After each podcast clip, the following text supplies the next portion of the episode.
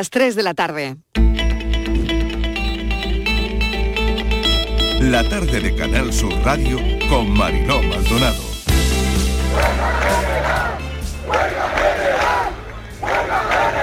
Por la fuerza de ese alma de hierro que nos habéis dado a todos nosotros para seguir adelante, para seguir adelante. Hoy día la mesa negociadora está rota. Y eso es responsabilidad de la patronal, una patronal que nos mingunea. Bueno, compañeros y compañeras que estáis hoy reunidos en la plaza de San Juan de Dios, saludaros y acompañar a los compañeros y compañeras de la lucha del metal. Somos obreros y no delincuentes. Podemos echar las horas, los días, lo que queramos, pero ese mandato hay que cumplirlo y evidentemente empezar la negociación de un convenio donde se reflejen también la mejora de Pluce y esa historia que perdimos en su día y está claro que, eso no se da y como eso no se da no podemos llegar a acuerdo con la patrona. No le encontramos explicación a que obtengan lo que han pedido, se vayan y se mantenga una huelga en la que está tomando eh, cartas el vandalismo. Estamos intentando volver a sentarlos la semana que viene. Tiene que ser así porque el tejido productivo de Cádiz no se lo puede permitir. Se está trabajando para, para mantener el empleo, para mantener la capacidad económica de la empresa de Cádiz y de Andalucía y, y esta negociación no puede quedarse en tablas. Tenemos que seguir apostando por, por que se sienten y por, y por llegar a, a un acuerdo. Creo que tiene que ser así y ellos saben que tiene que, tiene que ser así. Él está hablando mucho de sus asuntos de actualidad y además ha dado sus explicaciones. Ha estado en el día de ayer y en el día de hoy él ha dado explicaciones a, los medios de comunicación, a la opinión pública, sobre esa situación que se ha vivido en el seno de Ciudadanos, que tengo que dejarlo claro, en el seno de Ciudadanos, que compete a Ciudadanos y que escapa de, de la responsabilidad que no tiene nada que ver con el gobierno de Andalucía. La contención del gasto público, a pesar de que eso redunde en un deterioro de los servicios públicos. Y eso no solamente afecta a la calidad de los derechos sociales en Andalucía, que se cumplan esos derechos, también a la economía. También eso lastra la economía. Si no, no se entendería que con tanta facilidad prescindan de 8.000 sanitarios, 2.700 docentes o 1.000 bomberos forestales.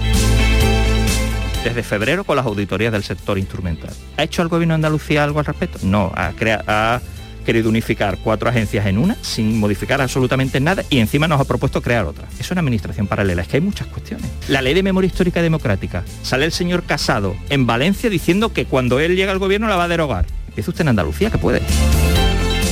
las personas son reticentes al no ver los productos ni el carro lleno, pues parece que el dinero puede ir por otros por otros derroteros, pero bueno, que si tú quieres, pues te sacas el certificado y ves que tú puedes, vamos, que lo que se dona, se dona mm, todo en la totalidad, no hay nadie que se quede de momento con nada.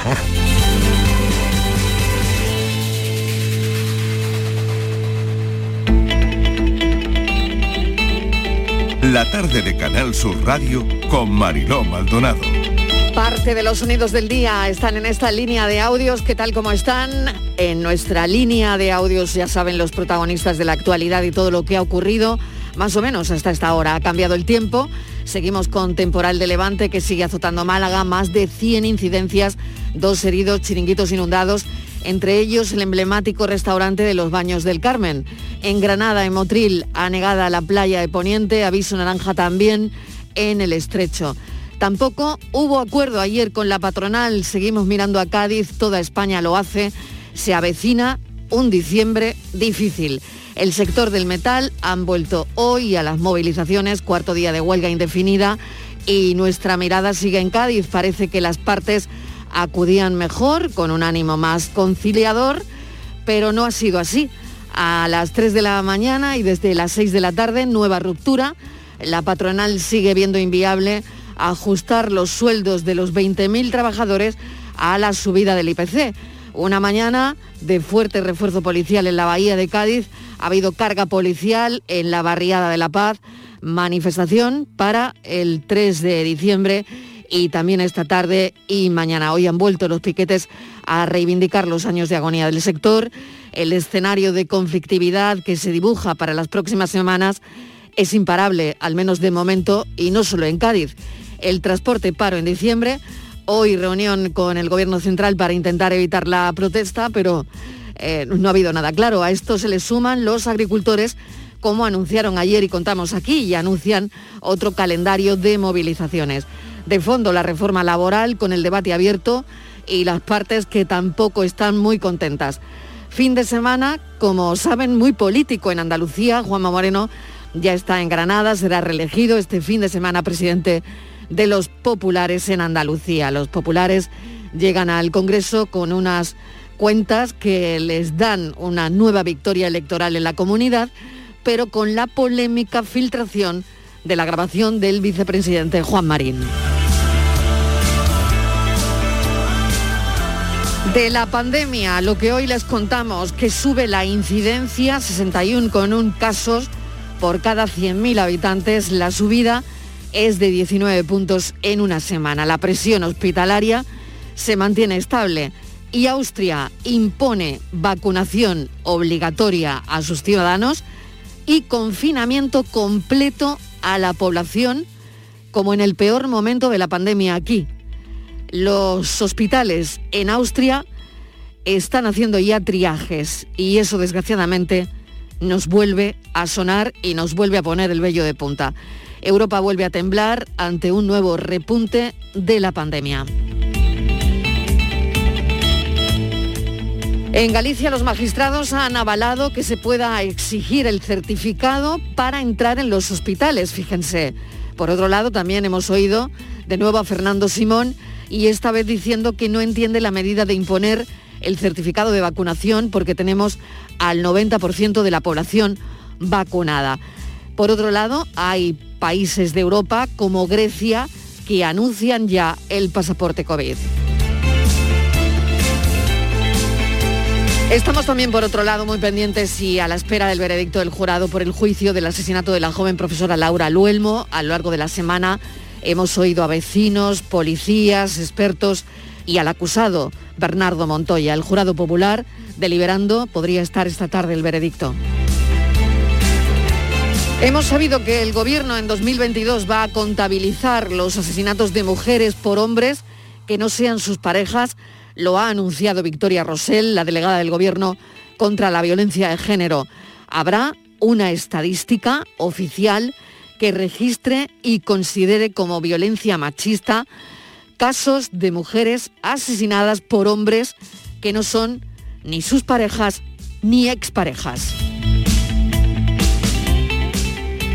Se cumplen dos meses hoy de la erupción del volcán de La Palma. Mantiene a miles de familias a la espera de las ayudas prometidas por las administraciones. Desde septiembre se han perdido entre 500 y 700 millones de euros y eso fíjense lo que significa más de un 1% del Producto Interior Bruto de la isla.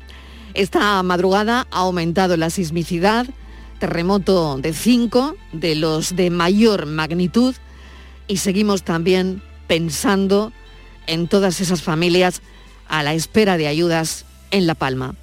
Bienvenidos a la tarde. La tarde de Canal Sur Radio con Mariló Maldonado. Desde que tú llegaste todas las piedras me dan abrigo y ahora tu cuerpo es patria, tengo aguijón y un buen enemigo. Es nuestro himno ahogado, rumor de sables que yo te canto. Los haré resonar como una herejía en el campanario.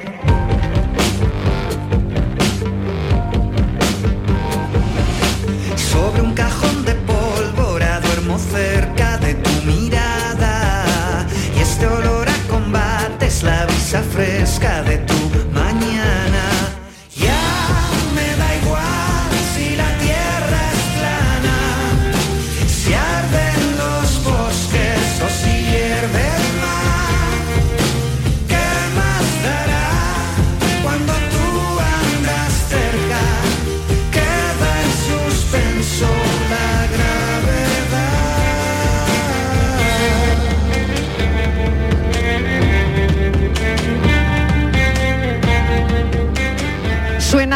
Vetusta Morla, a mí este grupo la verdad es que me conquistó hace ya muchos años, lo de Finisterre es lo último de Vetusta Morra, Morla.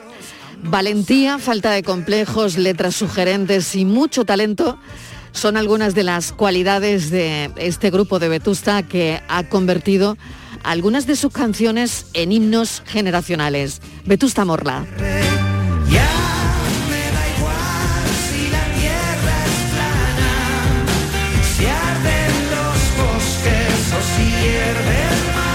Se trata de uno de los grupos españoles de pop rock más importantes de los últimos años, lo digo por si hay gente que nos escucha hasta ahora que, bueno, pues no han oído mucho la música de Vetusta Morla. Desde su formación, la banda, como les decía, ha conquistado al público con un poderosísimo directo que tienen, destacando esa contundencia de sonido, esa comunión con sus seguidores porque siguen haciendo unos conciertos súper auténticos. Y ahora la novedad, y por eso los traemos aquí a mm, la canción que abre la actualidad, es que van a conquistar TikTok con un concierto único para presentar su disco Cable a Tierra. Así que transmitirá en exclusiva Vetusta Morla un concierto en TikTok.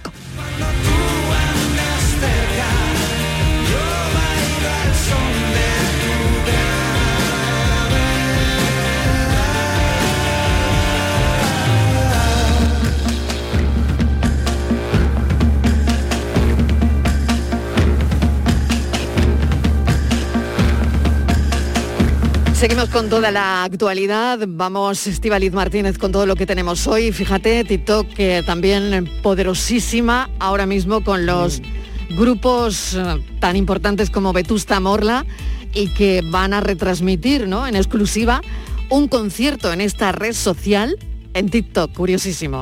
Sí, Mariló, muy curioso y también las redes sociales nos están ayudando, Mariló, para conocer eh, cantidad de denuncias que están pasando, mucho cuidado con los niños, con los pequeños en los colegios, Marilo. Es una semana después de lo que vivimos eh, con el niño de nueve años, pues resulta que un padre mm. ha denunciado el intento de secuestro de su hija, ha sido en Santander, la niña estaba en el colegio, llegó un individuo, dice que se presentó ante la profesora, ante la cuidadora del centro, que era su abuelo, la niña se fue con este hombre y cuando iban de las manos ya se, alejaban del colegio. La niña se percató de que era un desconocido, entonces empezó a gritar y se soltó de la le mordió, le mordió la mano, consiguió soltarse y se fue corriendo al colegio y bueno, pues allí delante de varios testigos, ¿no? Esto es lo que ha contado el padre. El hombre, eh, bueno, pues lo ha contado a través de redes sociales, después ha puesto una, una denuncia. La niña está bien, el caso ahora mismo está en manos de la policía, que se está investigando y esperando, bueno, pues dar con este con este individuo. Y también, Mariló, fíjate que esto se produce eh, apenas cuatro días de otra historia que hemos conocido, una madre, esto en el País Vasco, concretamente en Basauri, que también ha denunciado el intento de secuestro de su hijo de tres años, estaba en una plaza de este municipio vizcaíno de Basauri y eh, este hombre pues también intentó eh, llevarse al niño, le llamaba, le decía que fuera a su casa, que le diera la mano, la madre se, se dio cuenta, fue hacia él y echó a correr. La Archaina investiga este posible intento de secuestro a este niño de tres años en, en Basauri. Así que han puesto, han puesto una denuncia, dicen que se puede tratar de un hombre que es de raza blanca, de entre 38 y 43 años, metro 80 de altura aproximadamente, pelo corto, de color pelirrojo. Y esto ocurrió un sábado a las siete y media de la tarde, ya te digo, en un parque de una localidad vizcaína. Está la, la policía, la archancha en este caso, pues investigando estos sucesos. Así que por favor, muchísimo cuidado con los niños.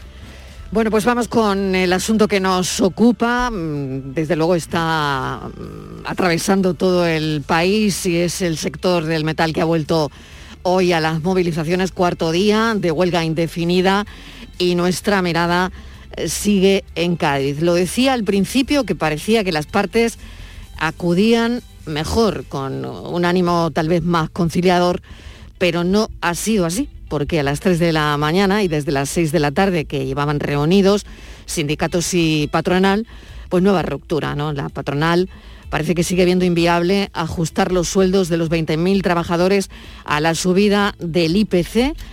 Ha sido una, una, mañana intensa, muy intensa, de fuerte refuerzo policial en la Bahía de Cádiz, pero queremos hablar con Antonio Montoro, que es secretario general de, de UGT en Cádiz. Sabemos que a esta hora, bueno, pues hay un montón de medios de comunicación que están tratando de hablar con, con Antonio Montoro. Antonio, ¿qué tal? Bienvenido.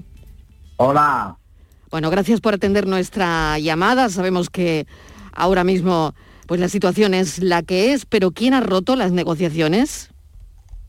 Pues evidentemente Finca es la que después de la última propuesta que nosotros hacemos dice que es inasumible y que no va a Así pues nos vemos en, este, en esta tesitura.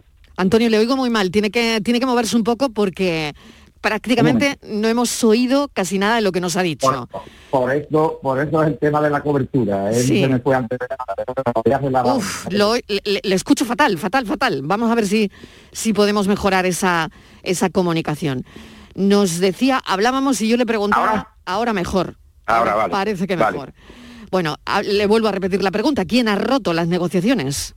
Pues está claro que la patronal FENCA, puesto que puesto que hicimos una propuesta ya al final y, y ella se remitía a la propuesta anterior que había hecho sin un tipo de negociación hacia la que nosotros habíamos puesto.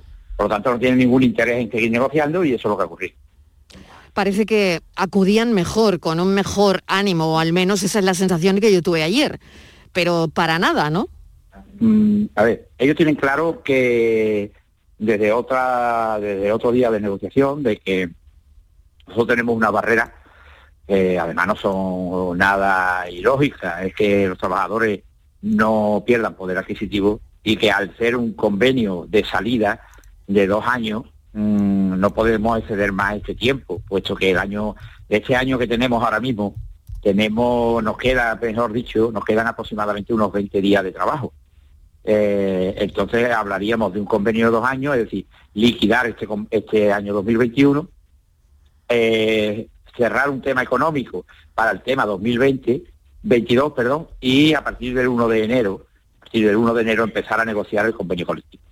Todo lo que sea excederse de eso es dar un, un folio en blanco a la patronal para seguir haciendo lo que está haciendo y no dar opción a nuestras reivindicaciones de la plataforma. Señor Montoro, ¿qué es ahora mismo lo insalvable? A ver, lo insalvable es el IPC. Eso es lo insalvable eh, porque Que le siempre... supone, perdóneme que le siga repreguntando, que ¿cuánto le supone al mes? ¿Unos 300 euros a cada trabajador?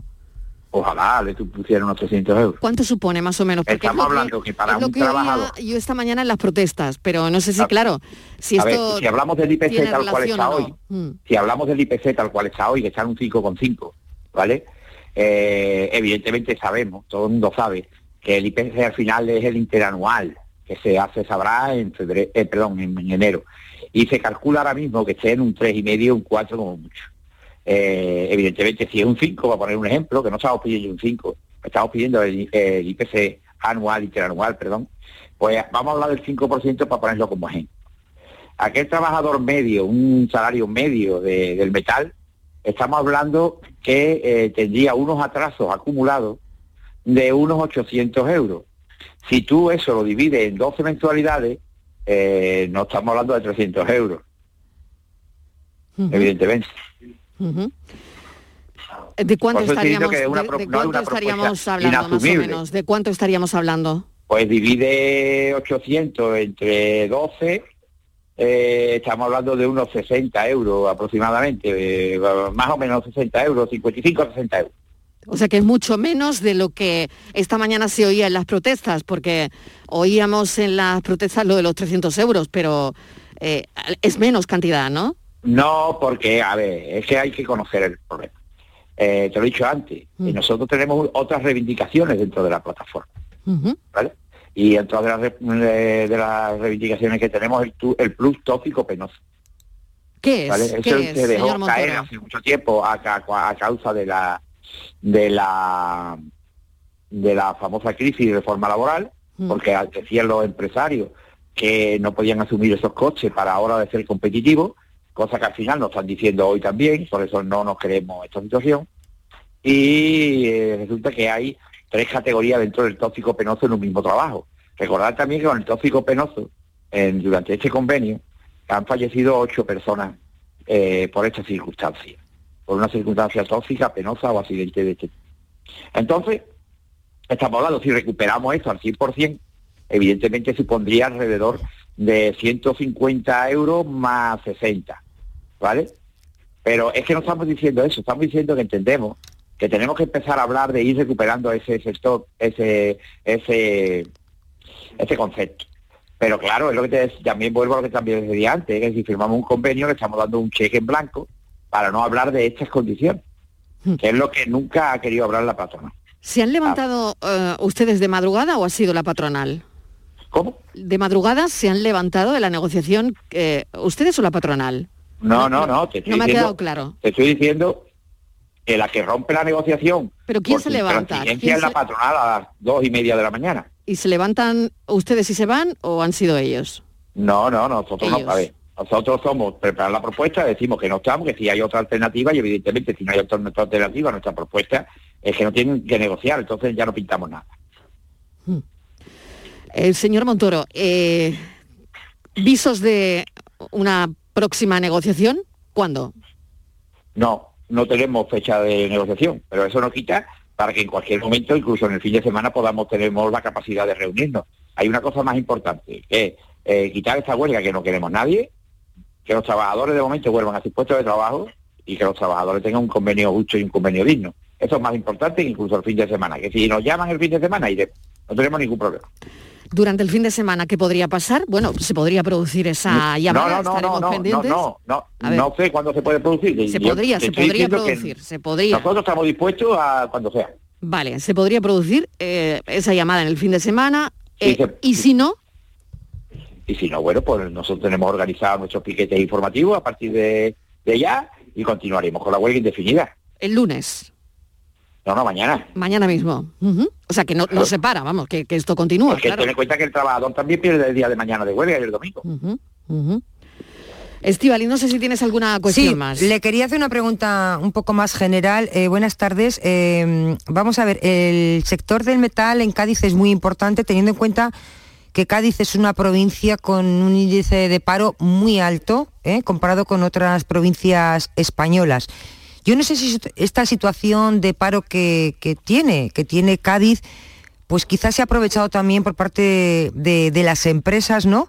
Que, bueno, como había muchos trabajadores, pues mm, si- dice, si se va este ya vendrá otro, ¿no? Eh, pero yo creo que ya ha llegado el momento, ¿no? De decir basta y, y quiero unas mejores condiciones y quiero mis derechos como cualquier otro trabajador de cualquier otra otra zona. Evidentemente, es uno de los motivos también por ese apoyo que tiene esta huelga, porque consideramos que Cádiz es industrial y además Cádiz es capaz de hacerlo. Y es capaz de hacerlo no porque Antonio Montoro lo diga, es capaz de hacerlo porque hemos sido pioneros en el sector aeronáutico, eh, hemos sido pioneros en el sector naval, hemos sido pioneros en el sector del auto, las tres grandes bazas del sector eh, industrial, y tenemos sitio y tenemos terreno y tenemos para hacerlo, tenemos gente para hacerlo.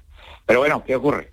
Eh, siempre este tipo de empresas, de esta industria que verdaderamente tanto hace falta pa- para cubrir ese 24% de desempleo que acabas de decir al principio, pues resulta que al final eh, hay promesas políticas que no se cumplen, la mayoría, pero ya no solo que no se cumplen las promesas políticas, es que tampoco se llevan lo poquito que tenemos. Entonces Cádiz no puede vivir del turismo únicamente. Evidentemente es fundamental, tenemos la mejor provincia eh, en España para, para este tema, pero el que verdaderamente el corazón de, la provincia debe ser la industria, que es la que, genera empleo de calidad, empleo estable y, la que al final eh, hace que los trabajadores tengan poder adquisitivo, puedan, puedan eh, hacer realizar el consumo, que al final ya postre repercute en todo el mundo, en todo lo- en toda la sociedad gaditana, y tenemos este es un efecto rebote si fomentamos este tipo de industria.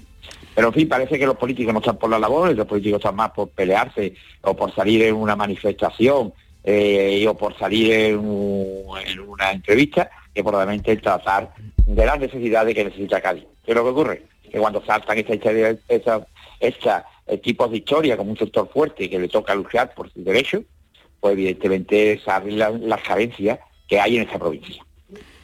Señor Montoro, le hago una última cuestión. ¿Esto de qué es, de qué cree usted que es síntoma? Perdón, perdón. ¿De qué cree usted que esto que está pasando, que está ocurriendo, es síntoma? Si es síntoma de algo. Sí, a ver, hecho es que aquí no pasa nada cuando porque se lleven la empresa, se llevaron Delphi, no pasó nada, no se recuperó, se llevaron Visión tampoco, se en Navantia cada vez hay menos trabajadores de Navantia, ahora vemos el tema de, de Aibu Puerto Real y no ocurre nada, no ocurre nada, pero ya creo que va a empezar a ocurrir, porque lo está viendo con las movilizaciones, lo está viendo ya que la gente está dispuesta a pelear por ya, bueno, pues, como decía antes, por lo que poquito que nos queda, que no se lo lleve. Antonio Montoro, suerte. Estaremos muy Venga, pendientes gracias. el fin de semana, secretario general de FICA UGT en Cádiz. Hablamos del problema del sector del metal y hemos sabido también que el Sindicato de Estudiantes de Andalucía Occidental va a apoyar una huelga, que nos lo cuente Ainhoa Murcia, que es la portavoz. Ainhoa, bienvenida, gracias por atendernos. Sé que vas Hola, en tren ahora mismo y le preguntaba al señor Montoro que de qué cree que esto es síntoma y eh, bueno, el hecho de que el sindicato de estudiantes también se movilice por el metal tiene un significado, ¿no? Cuéntanos cuál es.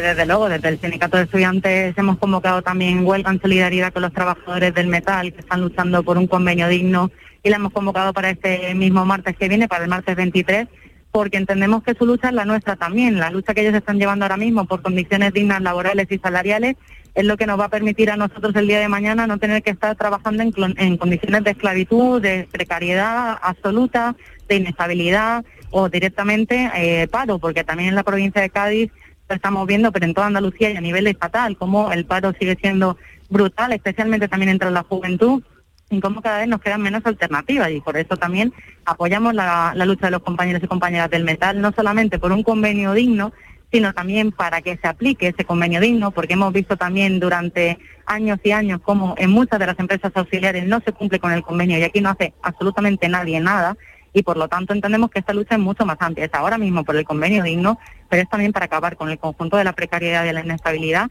y por conseguir realmente lo que los trabajadores y trabajadoras necesitamos. Y también los estudiantes eh, vamos a estar ahí en este, en este sentido, dando todo nuestro apoyo y nuestra solidaridad. Ainhoa Murcia, muchísimas gracias por habernos atendido. Sabemos que vas en tren, la comunicación es regular. Gracias, un saludo. Muchas gracias a Gracias. vosotros. Un saludo. Casi las tres y media de la tarde. Vamos a cambiar de asuntos. La policía pide que no dejemos las llaves de casa dentro del coche. Y les contamos por qué. Hay una oleada de robos en viviendas por este método y, en fin, lo tienen muy fácil cuando se encuentran la llave de casa en el coche estivaliz.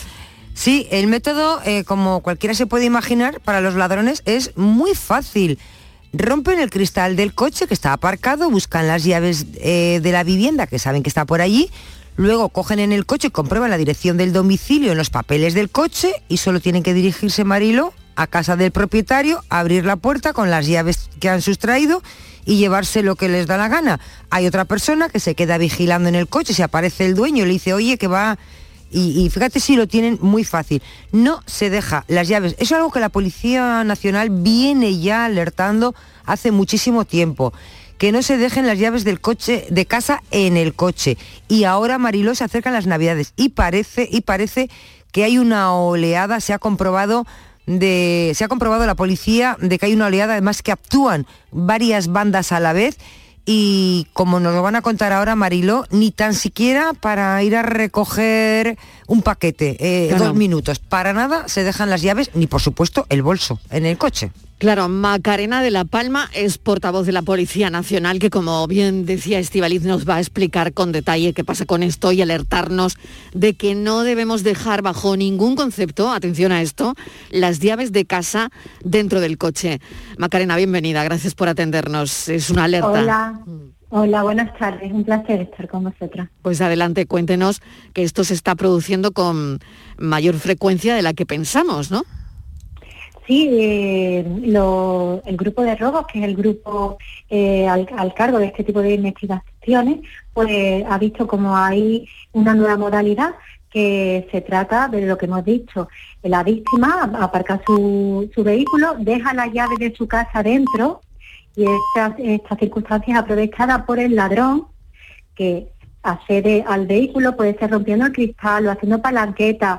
El método es de variopinto y eh, consulta la documentación del vehículo que le lleva hasta la vivienda. Entonces, entran en la casa con total impunidad. Esto se está, se está repitiendo desde hace tiempo. Antes eh, utilizaban, por ejemplo, el fin de semana, quizás cuando eh, nosotros vamos a la playa y sabemos que vamos a estar todo el día fuera, aprovechaban para hacer este tipo de robos de, de las llaves y entrar en el domicilio sabiendo que íbamos a estar fuera todo el día. Pero nos estamos dando cuenta de que también se está robando en, franjas horarias muy pequeñitas, ¿sabes? Como por ejemplo cuando ponemos el, coche en doble fila porque vamos a recoger un paquete. Pues aprovechan para, para hacer este tipo de sustracciones. O me he dejado la botella de agua en el gimnasio que me regalaron, voy a por ella y, y entrar en el gimnasio y salir, pues también aprovechan para hacer este tipo de sustracciones. Y el llamamiento a, la- a los ciudadanos es muy fácil. ¿eh? No dejar las llaves de la vivienda dentro del vehículo. Es alucinante además porque, claro, nos está hablando de minutos, ¿no? El ir a, a recoger eh, una botella de agua que me he dejado en el gimnasio, algo que me he olvidado y que de repente dejo todo en el coche porque nada, son dos minutos escasos. Bueno, pues son esos dos minutos escasos en los que, eh, bueno, nos quitan la llave y, y ya tenemos el desaguisado. Estivaliz, adelante. Sí, agente, buenas tardes. ¿Y qué consejos nos puede dar ahora que llegan las Navidades y que, bueno, va a haber gente que esté algunos días fuera de casa? Hay que dejar, no sé, alguna pista de que estamos en casa, eh, las puertas siempre bien cerradas, aunque, no sé, mm, yo voy a, a- a echar la basura. ¿Tengo que cerrar también mi casa con llave o no? En ese momento simplemente, como van a ser tres minutos, mm, no es necesario que eche la llave. Yo cerraba siempre la llave con la puerta con la llave, porque si salimos de casa cerramos la puerta y nunca con el resbalón. Eh, son consejos de seguridad muy sencillos y, la verdad que nos pueden mm, no- nos pueden evitar ser víctimas. Lo que sí, lo más importante a la hora de, que no nos roben dentro del domicilio es que la, nuestra casa parezca que está habitada. Eso es lo más importante. Entonces, si nos vamos a ir mm, unos días fuera, bajar las persianas, pero no del todo. Eh, si tenemos algún temporizador, pues que encienda y, y apague, no sé, la radio o alguna luz. Eh, dejar alguna prenda de ropa tendida. Pues son consejos que parecen que en esa casa hay vida. Pues nada, pues de momento las llaves siempre con nosotros, ¿no? Nunca en Siempre el coche y tampoco, eh, pues eso, eh, a gente es algo que yo conozco mujeres, amigas, que no les entra en la cabeza, ¿eh? que dejan las llaves y mira que les cada vez que sacan ustedes una nota se lo digo, mira otra vez. Y Yo la verdad que me ha pasado lo mismo, se lo estoy diciendo a, a- a la gente más cercana a mí, esta modalidad, y todo el mundo dice, pues yo la dejo en el coche. Entonces Sí, sí, sí, veo que, que es un acto muy sencillo que puede evitar mm, que seamos víctimas de un delito que, que es tan doloroso, porque que entren en tu casa no es nada agradable. Desde luego que no, desde luego que no. Pues mil gracias Macarena de La Palma, esto está Bueno, ocurriendo. y quería decir sí, una adelante, cosa adelante también. por favor. Si Mm. somos víctimas de este tipo de delitos, bueno, y de cualquiera, que sepa el ciudadano que estamos las 24 horas a su disposición y que llamen al 091.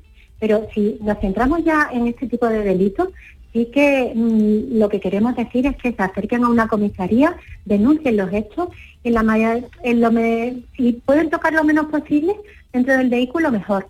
Pero por favor que se denuncien estos hechos porque es la única manera de poder dar con el delincuente. Si no, seguirá actuando con, con la misma impunidad. Muy bien. Macarena La Palma, portavoz de la Policía Nacional, muchísimas gracias por habernos atendido y por la alerta, por supuesto. Gracias, un saludo. Un saludo. Nos vamos a publicidad unos minutos y a la vuelta hablamos de solidaridad. Hoy es un día para, para hacerlo. La tarde de Canal Sur Radio con Mariló Maldonado. También en nuestra app y en canalsur.es. Tienes 12 mensajes sin leer. Mensaje número 4. Levántate de la silla y busca un rato para hacer ejercicio.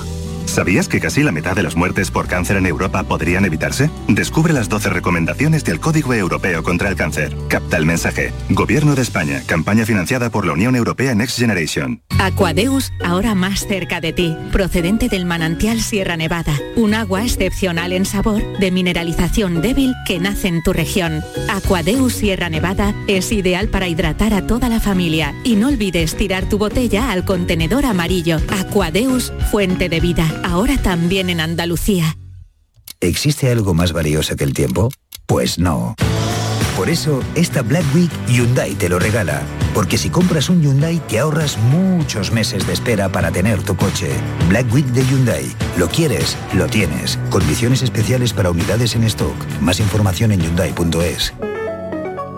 Almendras, avellanas, nueces, cacahuetes, pipas, pistachos. Mmm. Acabo de llegar de correr y es el momento perfecto para tomarme unos frutos secos Alfer. Saludables, 100% natural, frescos. Es el aperitivo necesario para recuperar fuerzas. Frutos secos Alfer fabrican y distribuyen todos sus productos. Cercanía que les permite llegar recién hechos y la mayor calidad. Pídelo en tu tienda habitual. Frutos secos Alfer, el picoteo más saludable. Yo, Julio el Intensito, hijo de Lucía la Desprendida, nieto de David el Mecenas y bisnieto de Paco el del Eurojackpot, dejo mi rúbrica en este documento. Señor, solo es un albarán.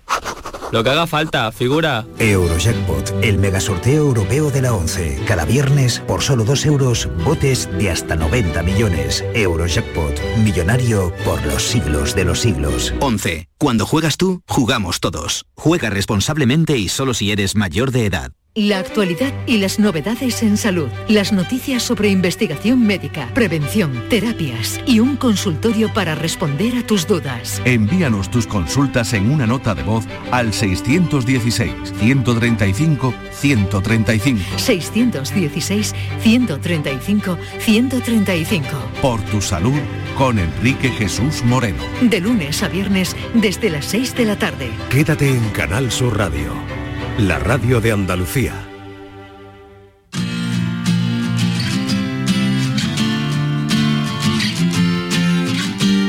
La tarde de Canal Sur Radio con Mariló Maldonado.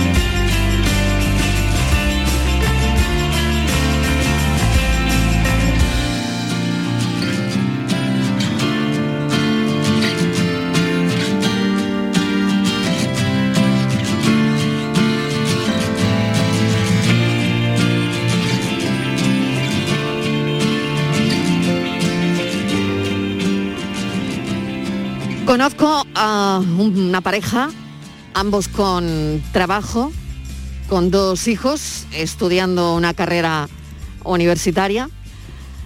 Y la verdad es que nunca pensaron necesitar al banco de alimentos. No se les pasó ni por la cabeza. Hasta que, desgraciadamente, eh, esta crisis, en mitad de esta pandemia que estamos viviendo, pues les envió a los dos a las listas del paro, ¿no? Así que, bueno, conozco este, este caso, como tantos otros. 417.000 personas atiende Banco de Alimentos. Y queremos hablar de la gran recogida, Estivaliz, porque entre hoy y mañana comienza esa gran recogida de alimentos para la campaña de Navidad. Sí, Marilo, es como tú decías, eh, son donativos, algo que podemos dar y que va a ir a esas familias que, personas que han perdido, tú lo decías, sus trabajos, que estaban, la pareja o el matrimonio estaban trabajando, pero llegó, llegaron los seres, llegaron los ERTES, la suspensión de puesto de trabajo y todo ello ha hecho que vivan en una situación de precariedad. Por eso son ahora mismo población vulnerable y con este, esta gran recogida de alimentos, con esta nueva campaña, lo único que se pretende pues es eso, ayudar, poner un poquito de, nuestro granito de arena, ¿no? Para que dignificar la vida de este número tan elevado de personas del que tú, del que tú hablabas, Mariló.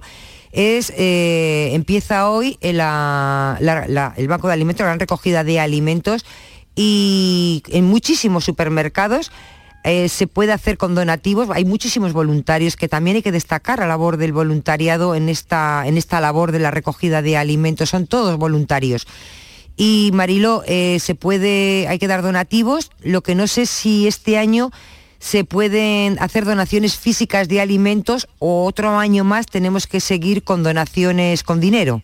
Vale, vamos a preguntárselo todo eso a Pedro Mariscal, es presidente de la Federación de Andalucía de Banco de Alimentos. Bienvenido, señor Mariscal, gracias por atendernos un año más y por bueno, contarnos los detalles si hay algún cambio este año y las novedades, cómo podemos ayudar. Hola, ¿qué hay? Buenas tardes. En primer lugar, Andalucía completa, eh, decirle que estamos en todos los, todos los sitios, como muy bien ha explicado. Hay, hay una pequeñita variante, muy pequeña, porque es más o menos como la del año pasado, es todo a través de donaciones y demás. Lo único que va a ser un poquito presencial por parte de los voluntarios a la hora, a la hora de estar en los supermercados de forma de información, informarle cómo pueden eh, donar cómo pueden hacer ese ese granito de arena que tú has hablado anteriormente, perdona el tú, a mí es que me gusta tutear a la gente, a mí me pone tutear Por supuesto, por supuesto. eh, el, el, el granito ese de, arena de, de, una persona con el junto con el de otro, otro, otro, otro y hacemos una montaña. Esa montaña llegamos a los 417 mil eh, andaluces que están necesitados en estos, en estos momentos. Claro, hablábamos de que el beneficiario de Banco de Alimentos puede ser cualquiera hoy, hoy día. Entonces, Pedro, nos encantaría que nos contase eh, qué necesitan, qué es lo que más falta hace y cuál es la canalización de la ayuda, cómo se canaliza toda esta ayuda. Eh, en primer lugar, el, perfil de, la persona que, está necesitada eh, ha cambiado totalmente. Eh, desde la, anterior crisis que hemos tenido del 2008 al 2015, 2016, 2017, que parecía que habíamos salido, entramos en el 2020 con el con el COVID y esta ha sido pues la puntilla la puntilla para, para dejarnos en, un, en un estado de, de personas de matrimonio jóvenes con críos y pagando una hipoteca, recibiendo, eh, no teniendo para para dar y encontrarse en paro, en paro en este momento, ¿no? ¿Qué, ¿Qué es lo que le ha pasado? Pues que han tenido que necesitar pues la ayuda de los bancos de alimentos. Yo le, yo le digo que no se avergüence, que no es vergüenza pedir, ¿eh? que, y más cuando se está, se está necesitado, porque eso es muy importante, porque está el pobre avergonzante que se queda en casa y prefiere pasar hambre, hambre antes de ir a solicitar una, una ayuda. Mm. Estamos para, estamos para eso y para eso está esta gran recogida, para darle todo lo necesario para que pueda subsistir durante el tiempo que, que esté en esta situación, que esperemos que sea pronto, mm. cuando se termine. Estivalis, adelante.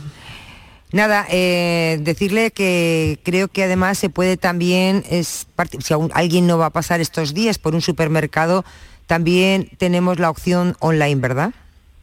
Ah, sí, eso es, muy importante. Opción online, opción muy importante. Eh, el medio tan práctico que nos han dado hoy en día los bancos, que son los Bison, a través de Bison se puede se puede hacer la, donación sin necesidad de tener que moverte de, casa para, para nada, están las cuentas corrientes, están la, está la, el, el, trabajo, el trabajo que hay de festival también, que hay que, que hay que decirlo que es encomiable, que, que a través de la página de festival abre eh, eh, por internet, entra y te lleva directamente al sitio donde puedes donar. Y esa donación llega directamente al sitio de donde tú has donado. Es decir, eso que quede muy claro, que no es que, que se haga un cómputo general y después se reparte, no, no, si tú donas en Sevilla es para Sevilla, si donas en, en Málaga es para Málaga, si, si donas en, en Ceuta es para Ceuta, si, si donas es que, que la donación le llega al banco de alimentos para que lo, pueda lo pueda lo pueda hacer. Y la donación dineraria es mucho mejor que la donación en, en, en, establecimiento. ¿por qué? porque porque hay una cosa muy, muy nosotros sabemos las necesidades que hay.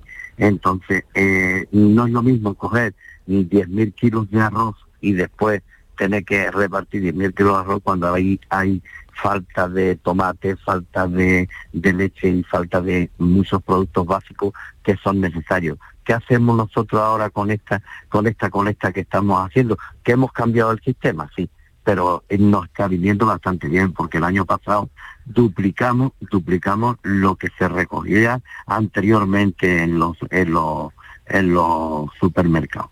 Eh, es coger, decir, hablarle y a la vez lo que necesitamos, pues lo que vamos, lo que vamos, lo que vamos pidiendo y vamos comprando. Hmm. Pues le agradecemos enormemente que nos haya atendido. Gracias mayúsculas por la labor. Eh, no sería posible sin el voluntariado, por supuesto.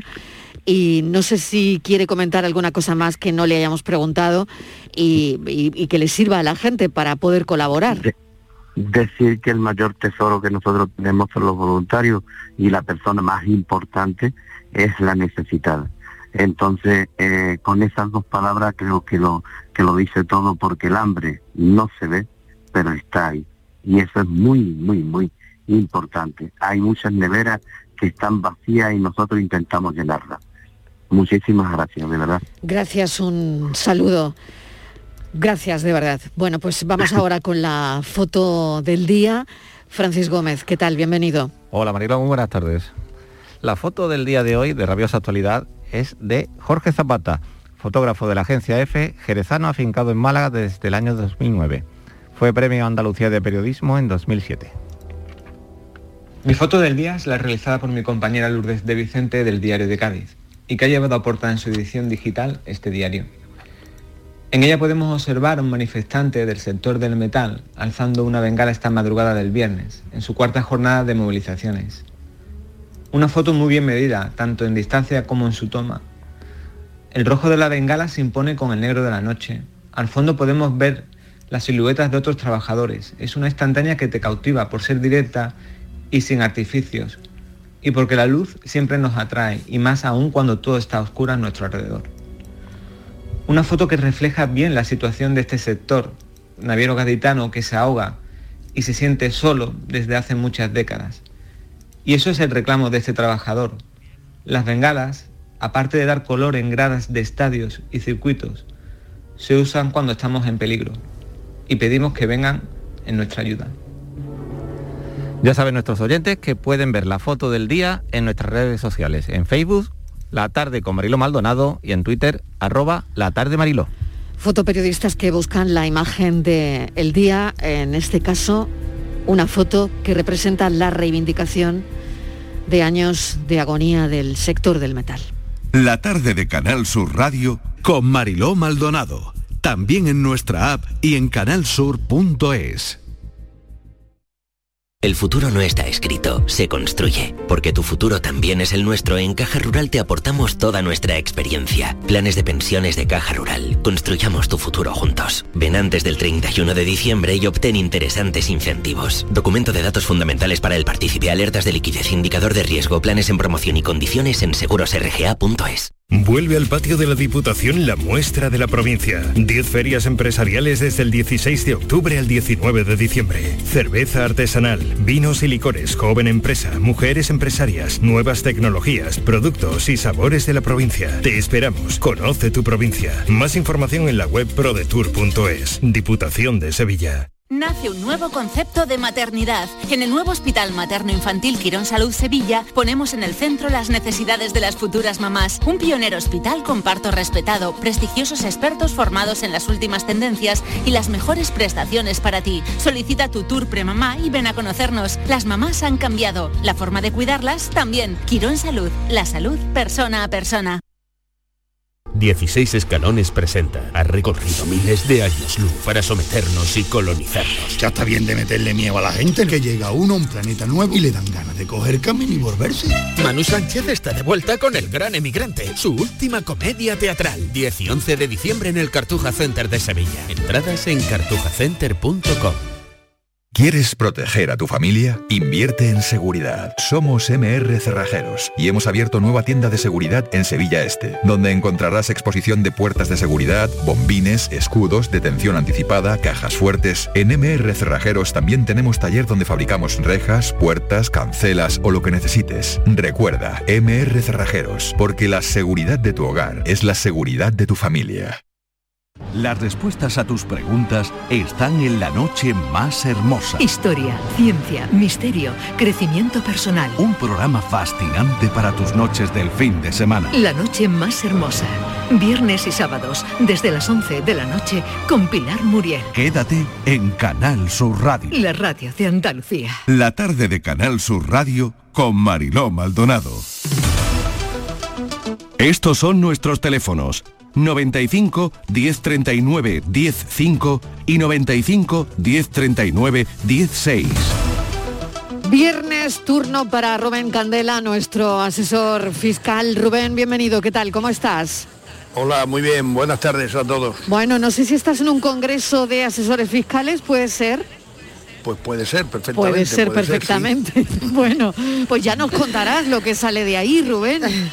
Ya, ya os contaré. Hay mucho, hay mucho que contar. Hombre, imagínate, estamos en Alicante, pues algo así como 400 congresistas. Madre mía. Analizando novedades, jurisprudencia, historia. Y bueno, pues estábamos comiendo aquí en un restaurante He estado buscando dentro del restaurante un rinconcito, eh, pero nada, no había manera, ruido No por te preocupes, no te Así preocupes. que me he salido, me he salido una calle que aparentemente es tranquila. Espero que, que podamos hablar. Nada, perfectamente, Rubén, que lo entendemos y sobre todo, nada, disculpa tú porque estas no son horas de sacar a la gente de, de- de las mesas, de levantar a la gente de las mesas y de las comidas. Ya había terminado Vale, la paella, que bueno. es lo que se pasa. O sea que Bueno, tranquila. espero que haya sido una buena paella, ¿no? muy buena. Muy buena, bueno. Bueno, pues vamos a, tocar un asunto que es, Estival, Sí, deducción, es deducción por obras de mejora sí. de la eficiencia energética de Esto- las esto es viviendas, muy ahora que estamos con el asunto de la luz. Esto es muy importante, Rubén, porque es algo que a la gente esto le importa muchísimo. Esto eh, tiene efectos desde el 6 de octubre del, de- del mes pasado, o sea, de hace muy poquito de tiempo. ¿Y esto qué quiere decir, Mariló? Pues quiere decir que las personas que pueden hacer ahora reformas en la vivienda y esto va a tener, se va a poder desgravar en la declaración de la renta, pero solo algunas obras de esa reforma de la casa. Y ahora Rubén nos va a decir qué obras incluye y cuáles son los requisitos que también seguro que te los piden. Rubén, que piden requisitos para todo. Sí, pues mira, eh, es importante difundir esto porque muchas veces estas deducciones se aprueban, luego el contribuyente no se entera y llega a la renta y no las practica. Ahora, de lo que va el tema es de mejorar la eficiencia energética en un sentido o en otro. Por tanto, se han establecido tres deducciones distintas. Si tú haces una obra que contribuye a mejorar la eficiencia energética de tu vivienda, te pongo, por ejemplo, eh, cambiar ventanas de madera por ventanas de estas de doble acristalamiento que mejoran mucho la demanda de calefacción. ¿Y cambiar acondicionado. electrodoméstico? No, cambiar, bueno. Una placa, por ejemplo, no, de la el cocina. electrodoméstico Una- no, la no placa está de la co- contemplado expresamente. No, la placa de la está cocina, sí, obra. Está Ah. contemplado obra. Entonces, ya sea, por ejemplo, eso, mejorar la, la eficiencia energética, es decir, que la vivienda pase de una calificación B a una A, según los certificados estos que piden de eficiencia energética, pues deduce un 20% sobre una base máxima de 5.000 euros. Pero ojo, 5.000 euros anuales. Es decir, que si tú vas a hacer una obra que supone más de 5.000 euros, pues en la medida que puedas, la ahora en este año, porque así, si son, por ejemplo, 8.000 euros, pues este año podrás deducir sobre 5.000 y los 3.000 restantes los puedes deducir el año que viene. ¿Pero qué tipo de obras son? Para concretar, me dices, por ejemplo, ventanas, me has dicho. ¿No? Sí, te he dicho que mejoren la eficiencia energética de la vivienda de alguna manera, no sé, eso ya los expertos lo dirán. Después hay otra, una segunda, que incluso deduce más, deduce un 40%, si son obras que reducen el consumo eléctrico de energía que se llama primaria no renovable. En esas, por ejemplo, pues instalas placas solares, instalas placas solares que te reducen el consumo significativamente, pues ahí sobre 7.500 euros el 40%. Pero ahí cuando te reduce el consumo un 40%, ahí sí que podrían haber entrado los electrodomésticos, porque los electrodomésticos consumen mucho. Y en alguna ocasión ya se hizo. Puede ser, pero aquí no se cita expresamente. No se expresa, Yo ¿no? lo descarto, no lo descarto porque cuando la ley no lo dice expresamente tienes que tentarte mucho la ropa a ver si la interpretación luego va a ser distinta, la tuya y la de la agencia. ¿no? Y es siempre una deducción, no es una ayuda que te dan. Porque esto, No, no, esto es lo han hecho, esto lo han hecho de, de varias maneras. A veces te daban, tú sabes que era como una especie de subvención que luego la tenías que, de- que declarar. En este caso no es esto, en este caso es deducción No, de- en, la renta. En este caso es una, es una reducción de, Una deducción cuando- de, lo que te has gastado en de lo que te Vale. has gastado en la obra, un porcentaje. Y ahora, ¿qué re- requisitos? ¿A quién le puede beneficiar? Porque seguramente que no a todos. Pues mira, en principio a cualquiera que lo haga sobre una vivienda ya sea habitual o que la tenga arrendada. En cualquiera de las dos puedes aplicar la reducción. Ya, ya, ya, ya, ya. O sea, si, también si la casa eh, la tienes en alquiler. Sí, también Pero si la solo, tienes en alquiler, pero Rubén, me queda una duda. eh, ¿Solo a una de las dos viviendas? A la o sea, tú tienes, No, no, tienes no, ahí una vivienda en, vale, tienes una vivienda en propiedad, tienes una vivienda en propiedad y luego tienes otra que alquilas. si tú pues haces dos reformas, No pasa nada, el límite Vale. viene dado por la cantidad, 5.000 primero, eh, 5.000 en el primer caso y 7.500 en el segundo. independientemente de que vayas a utilizar esa desgrabación para dos viviendas, ¿no? Exactamente. Vale. Es no sé si queda alguna cosa más. Bueno, yo sí, lo que le estaba, al final, eh, Rubén, eh, hay mucha, mucho número, mucha cosa, pero al final, por lo que he entendido, se reduce a ventanas, a puertas y el que tenga porches que pueda cerrarlo, poco más, y cambiar. Ventanas, y, puertas y ya está. y sobre todo, y- sobre todo lo porches. que está ahora mismo colapsado son las placas solares de producción fotovoltaica. Si tú instalas unas placas de producción de Sí. energía eléctrica, reduce el consumo de Pero- energías no renovables. Sí, Claro, pero, si vives en un piso, obra, claro. no, y si vives en un piso no puedes. Bueno, puede Eso ser es- comunitario, ¿no? Claro. No lo sé. Bueno, Mm. sí, sí, a ver, en un edificio también se puede hacer, incluso la deducción es mayor. Si se hace en un edificio y mejora la calificación energética del edificio, el límite son 15.000 euros y sobre ellos puedes practicar el 60% de reducción. Lo que ocurre es que si es del edificio, después cada propietario pues, lo podrá aplicar en función de su coeficiente de participación en la comunidad. Pues esto es tremendamente interesante. Es muy la interesante, ¿eh? Mucho, mucho. Deducción por obras de mejora en la eficiencia energética de Ah, viviendas. Bueno, otra cosa que Venga, te quería cosa, preguntar. la última. La última. Yo estaba mirando por encima, ¿eh, Rubén? Pero creo que la renovación de los electrodomésticos es posible que entre incluso el cambio a bombillas LED.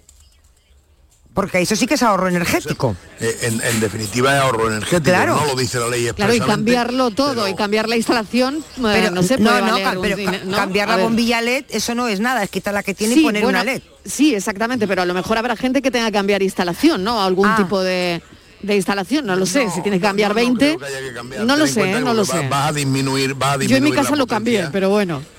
Yo no sé, Pero que como digo que dices, cambiar a LED es muy fácil. como cambiar dices- es simplemente cambiar las bombillas. Claro, como dices, eh, Rubén, hay que leérselo con letra pequeña porque te hemos atracado, te hemos sacado de ese congreso Totalmente. y te hemos cogido Bueno, descolocado. seguimos, Pero seguimos yo la creo que, que viene, Mariló, venga. esto hay que Mm. verlo porque yo creo que los electrodomésticos, que son de etiqueta energética también, si te vas a bajo consumo, eh, es posible que también te puedas, te lo puedas desgravar. Esto igual Claro. lo tendríamos, lo tendréis que, Que ver no la se semana nos que viene. pueden Mira, todo escapar esto- las deducciones, todo no esto se nos lo pueden vas a tener- escapar. Mm. Todo esto lo vas a tener que justificar con los llamados certificados de eficiencia energética que te tiene que expedir un profesional. Entonces, en la medida en que ese cambio de bombillas, cambio de electrodomésticos, etcétera, te suponga un ahorro, pues el profesional lo va a recoger en su certificado y si es así, si han mejorado la calificación energética, pues te podrás acoger sin problemas.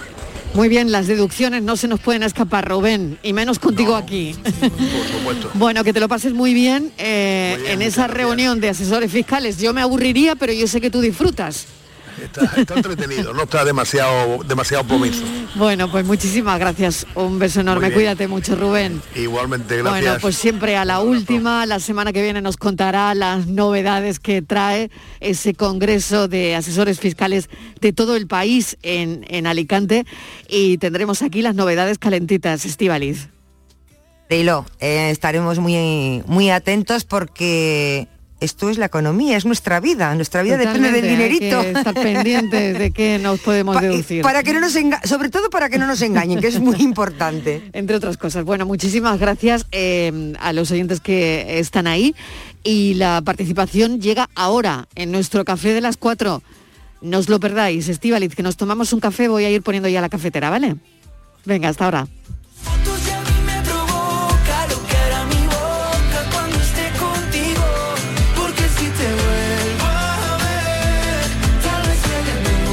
La tarde de Canal Sur Radio Con Mariló Maldonado. También en nuestra app y en canalsur.es.